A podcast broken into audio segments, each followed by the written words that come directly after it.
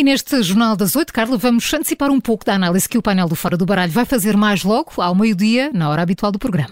No rescaldo de mais uma demissão no governo, não podíamos deixar de ter os ases do Fora do Baralho esta manhã. Susana Peralta, Luísa Guiar Conraria e Jorge Fernandes, bom dia. O João Marcos de Almeida não pode estar connosco agora, mas vai estar, como é hábito, no programa mais logo. Uh, Susana, uh, começo por ti, numa espécie de antecipação da jogada da semana. Uh, estamos a ver um governo a ruir? Uh, olá, olá, bom dia, Carla bom dia. e também ouvintes do Observador. Um, sim, quer dizer, a ruir ou em todo caso a desmoronar-se, não é? Ou seja, há peças deste governo que caem e dá a ideia que, que, é daqueles jogos de construção, não é? Até porque há, há peças que foram acabadas de pôr, que caem logo a seguir, portanto, isso claramente mostra que as bases do governo estão, estão, estão, estão pífias, estão frágeis, há aqui alguma coisa que está a correr mesmo muito mal. Agora, eu também não, não iria daqui a correr para uma conclusão de que, uh, de que o governo está prestes a ser demitido ou alguma coisa do género, porque efetivamente tem um apoio parlamentar de tal ordem, basta ver que o PS bloqueou a ida uh, do Ministro das Finanças, da Alexandra Reis, etc., ao Parlamento para, para esclarecer o, o outro caso anterior, já não este agora da Secretaria de Estado da Agricultura, e isso, apesar de tudo, limita bastante o ruído, limita a possibilidade de escrutínio e limita também os argumentos que o Presidente da República poderia ter num cenário que me parece ainda bastante longínquo para dissolver este Parlamento da maioria absoluta. Hum. Uh, Luís, uh, concordas com esta ideia? Uh, o Governo sim está a passar por uma crise, mas é cedo para falar em num cenário de eleições antecipadas? É, quer dizer, não, não é cedo para falar, não é? Portanto, neste momento está-se a falar, houve uma moção de censura ontem que, que foi votada, portanto, agora todos falamos. O eh, Marcelo Belo Souza, naquele discurso, quando uh, uh, há, há, uns dias, quando falou na, uh, que se as escolhas do governo não fossem bem, que, culpa, oh, que os problemas recairiam sobre o governo, aquilo falava-se também, que estava ali, estavam as duas palavras juntas, cair e governo, era só alterar a ordem para falar em governo, cair, portanto é evidente que isso ficou na, na ordem do dia. agora, também penso que, que, bem, diria que depende do PS. Depende hum. do PS e depende do governo do PS. É evidente que se, que se António Costa agora conseguir uh, recompor-se e atuar de forma minimamente, uh, nem sei o que dizer, consistente, quer dizer, razoável, é, é, evidente que o governo não vai cair, até porque, como vimos, nem sequer o PSD, pelos vistos, é a favor que o governo caia. Portanto, quando uh, digo isso, porque ontem não, não votou a favor da moção de censura. Portanto, quando nem o principal partido da, da oposição, ou o maior partido da oposição, quer que o governo caia, é, é difícil que o governo caia. Uh, Luís, falas na necessidade do governo se recompor, uh, mas esta última vaga de, de substituições foi, foi muito atribulada. Como é que isso se entende? Pois, eh, não, não sei. Eh, não sei. Realmente parece que foram. que parece que não sabem fazer com, com maioria absoluta. É uma coisa esquisita. Quer dizer, não só quando fala da, das maiorias, se, se, se, é bom para um país, se haver, haver maioria absoluta ou não haver maioria, é sempre. as vantagens da maioria são é a prepotência, o tomar, o, o, tomar conta do aparelho de Estado, fazer confundir o partido com o Estado. Essas são as vantagens sempre que se apresentam. A, a vantagem que se apresenta sempre é a estabilidade. Portanto, parece que nós ficamos só com, com as desvantagens, não é? Hum, eh, mas eh, detalhando as escolhas dos, dos secretários de Estado, eh, parece-te que houve aqui erros de palmatória?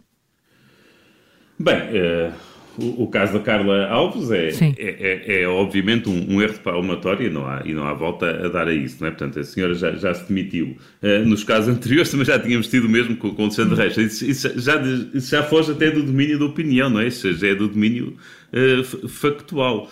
Uh, agora, parece-me que uma pessoa está, está, está a ver que neste governo há, há, duas formas de chegar ao governo. Podemos chamar-lhe assim. É um bocado como acabar o ensino secundário. Existe, existe havia ensino e havia profissionalizante.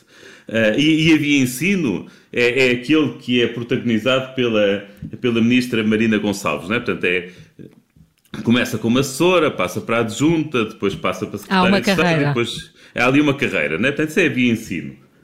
Uh, e depois também temos a, a via profissionalizante, são aquelas pessoas que perdem as eleições uh, nas câmaras uh, e, e, que depois são promovidas ao governo. Foi o caso do Ministro da Saúde, não é? que perdeu as eleições no Porto, uh, Manuel Pizarro, e depois agora é o atual Ministro da Saúde. E foi o caso também óbvio de, de Fernando Medina, que perdeu as eleições em Lisboa e depois, como medida de compensação, é promovido a Ministro. Uh, eu estou a falar nisto porque isto é engraçado porque o caso do Hugo Pires, o Hugo Pires foi candidato aqui à Câmara de Braga, que é o atual secretário de Estado do Ambiente e agora também está na primeira página do, do Sol de hoje. Uh, ora, esse também perdeu aqui em Braga e, e, pelos vistos foi, portanto, esta via profissionalizante levou para, uh, para secretário de Estado. Portanto, o, o, que também dá a entender que há aqui uma espécie de via profissionalizante A e B. A é para as pessoas de Lisboa e do Porto, quando perdem as eleições, vão diretamente para ministro. O das outras cidades são um bocadinho mais pequenas, é aquilo que se costuma designar do interior, aí em Lisboa, apesar de não ser, Braga é uma cidade litoral, mas pronto, mas chamemos da, da província, esse já só tem direto, via profissionalizante já só dá acesso direto à, à, à Secretaria de Estado. Bom, mas, portanto, é, é, é, evidente, é, evidente, que isto não é forma de fazer governos e, portanto, é evidente que isto, que isto, pode, que isto, que isto corre mal. Que isto, que isto corre mal. É. Jorge, Jorge Fernandes, eh, o que é certo é que temos esta uh, iniciativa uh, do, do Primeiro-Ministro que ontem enviou, ontem à noite, uma carta ao Presidente da República a sugerir a criação de um novo modelo uh, de, de, escrutínio dos, dos elementos do governo. É um caminho que vale a pena ser discutido? Bom dia. Bom dia. Penso que não, sinceramente não, porque de facto esta, institu esta institucionalização desta, desta, enfim, deste novo modelo seria, uma, digamos, não era a primeira nem a segunda, mas sim a terceira o terceiro mecanismo que seria de escrutínio do, dos, dos, titulares de cargos políticos. Basta, aliás, é bom recordar que um desses mecanismos foi criado em 2019 com pompa e circunstância e até hoje não saiu do papel e tanto quanto sei há uma, uma fortíssima discussão, incluindo dentro do Tribunal Constitucional, sobre, inclusive sobre o local onde o mecanismo deve funcionar. Enfim, andam à procura de um edifício em Coimbra porque aparentemente, não, aparentemente é muito difícil encontrar um edifício onde, onde o dito mecanismo deve funcionar e operar.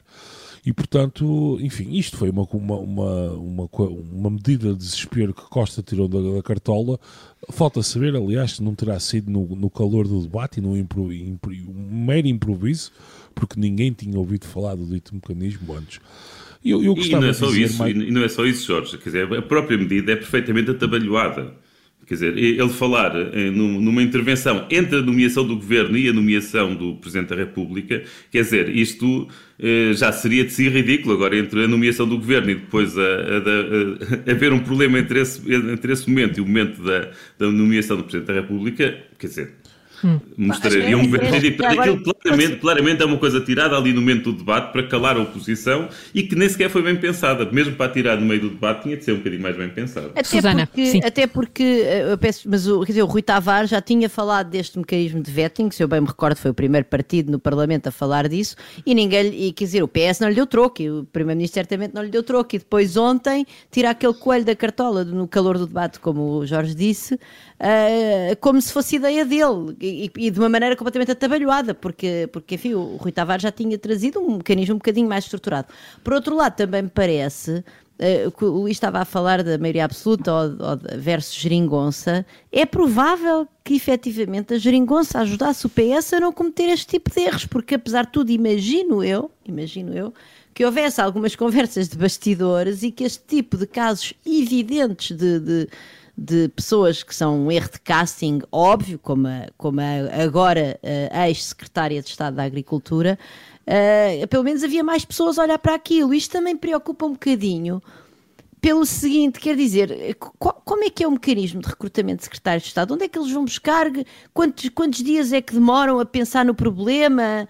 Ah, quantas pessoas no, na estrutura do PS e do governo olham para aquilo? Que conversas prévias têm com estas pessoas? E depois outra coisa também que me preocupa. Isto é, eu já nem estou a falar de um mecanismo de vetting mais estruturado, como aquele que, que, que o Livre e o Rui Tavares propuseram. Estou a falar assim do básico da pessoa chamar alguém para uma equipa restrita, executiva, que afinal de contas tem nas suas mãos o destino de um país, não estamos a falar aqui da empresa da esquina, não é? E que e parece que, que os recrutam assim um bocado de véspera, olha, anda lá daí, agora vais ser secretário de Estado e não chegam a falar. E depois há outra coisa também que me deixa muito perplexa, que é esta, esta senhora, não é? Que agora, agora ex-secretária de Estado Será que não lhe ocorreu, que é um bocadinho o problema da Alexandra Reis, não é? Quem são estas pessoas? Embora aqui mais grave, porque a Alexandra Reis, até a ver, não tem problemas com a justiça, esta senhora tem contas arrestadas. Uh, mas quer dizer, não ter Mas tem por causa do marido. Não é importante essa, essa diferença que António Costa ontem sublinhou no Parlamento? Não, porque aparentemente esta pessoa, esta, esta secretária de Estado era funcionária da Câmara e, portanto, terá, uh, aparentemente, ajudado o marido a, a, a, fazer, ou poderá ter ajudado o marido, vamos dizer assim, a desviar dinheiro. Por um lado. Por outro lado, Quer dizer, se ela tem o nome na conta, é responsável por aquilo que lá, que lá, que lá aparece. É uma adulta, em princípio, imputável, portanto, não, não parece-me esse um, um argumento, praticamente uma desculpa de mau pagador de António Costa. Eu, eu custa um bocadinho perceber qual é o discernimento destas pessoas, ou seja, no momento em que chamam para, para a Secretária de Estado, será que ela não tem lá um, um na cabeça uma, uma, uma campainha que lhe diga espera lá que tu tens contas arrestadas, talvez seja melhor não aceitares. E isto também mostra uma tal displicência uh, com que estas pessoas aceitam servir a causa pública pública, que também é muito preocupante de uma certa cultura de poder que parece que está de facto bastante podre. Hum. Eh, Jorge, gostava de te ouvir também sobre esta aparente nova fase da relação entre o Presidente da República e do Primeiro-Ministro. Eh, é mesmo aquilo que se diz uma relação complicada neste momento? Sim, foi interessante. Ontem, eh, ontem António Costa tentou arrastar Marcelo Rebelo de Sousa e, e tentar, no fundo, corresponsabilizá-lo politicamente por, algumas das escolhas que o governo tem feito.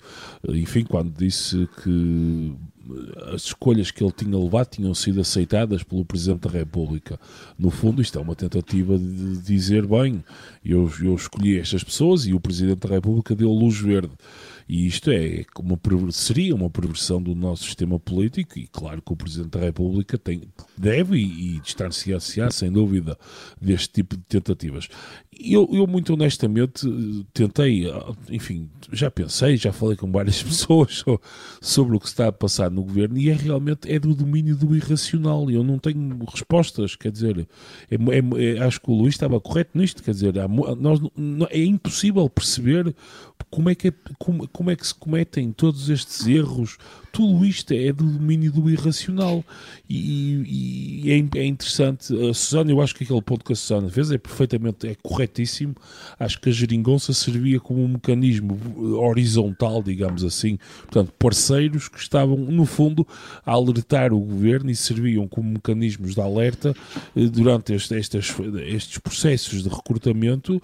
Eh, e, portanto, serviam deste tipo de. de, de eram, eram quase um, um contrapoder dentro do governo. Sim, um contrapoder, não, mas quer dizer, isto é um clássico das coligações e, portanto, os, os, os, os, parceiros também servem, embora no caso não fosse uma coligação, mas os parceiros servem também para chamar a atenção a isto tudo.